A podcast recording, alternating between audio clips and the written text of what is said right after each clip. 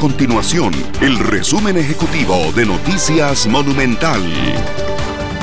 Hola, mi nombre es Fernanda Romero y estas son las informaciones más importantes del día en Noticias Monumental.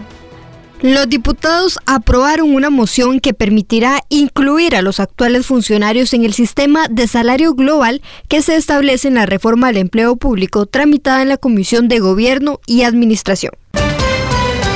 Los padres y miles de estudiantes de escuelas y colegios están a la expectativa de cómo será el retorno a clases tras la suspensión del curso lectivo por la pandemia del COVID-19. Si bien el Ministerio de Educación Pública cuenta con los protocolos para el retorno a las aulas, aún no hay claridad de cuándo ocurrirá esto. Lo que sí está claro es que el regreso será gradual. El ministro de Salud, Daniel Salas, descartó en el programa Matices de Radio Monumental que el a clases para el próximo año sea en su totalidad de forma presencial. Estas y otras informaciones usted las puede encontrar en nuestro sitio web www.monumental.co.cr. Nuestro compromiso es mantener a Costa Rica informada.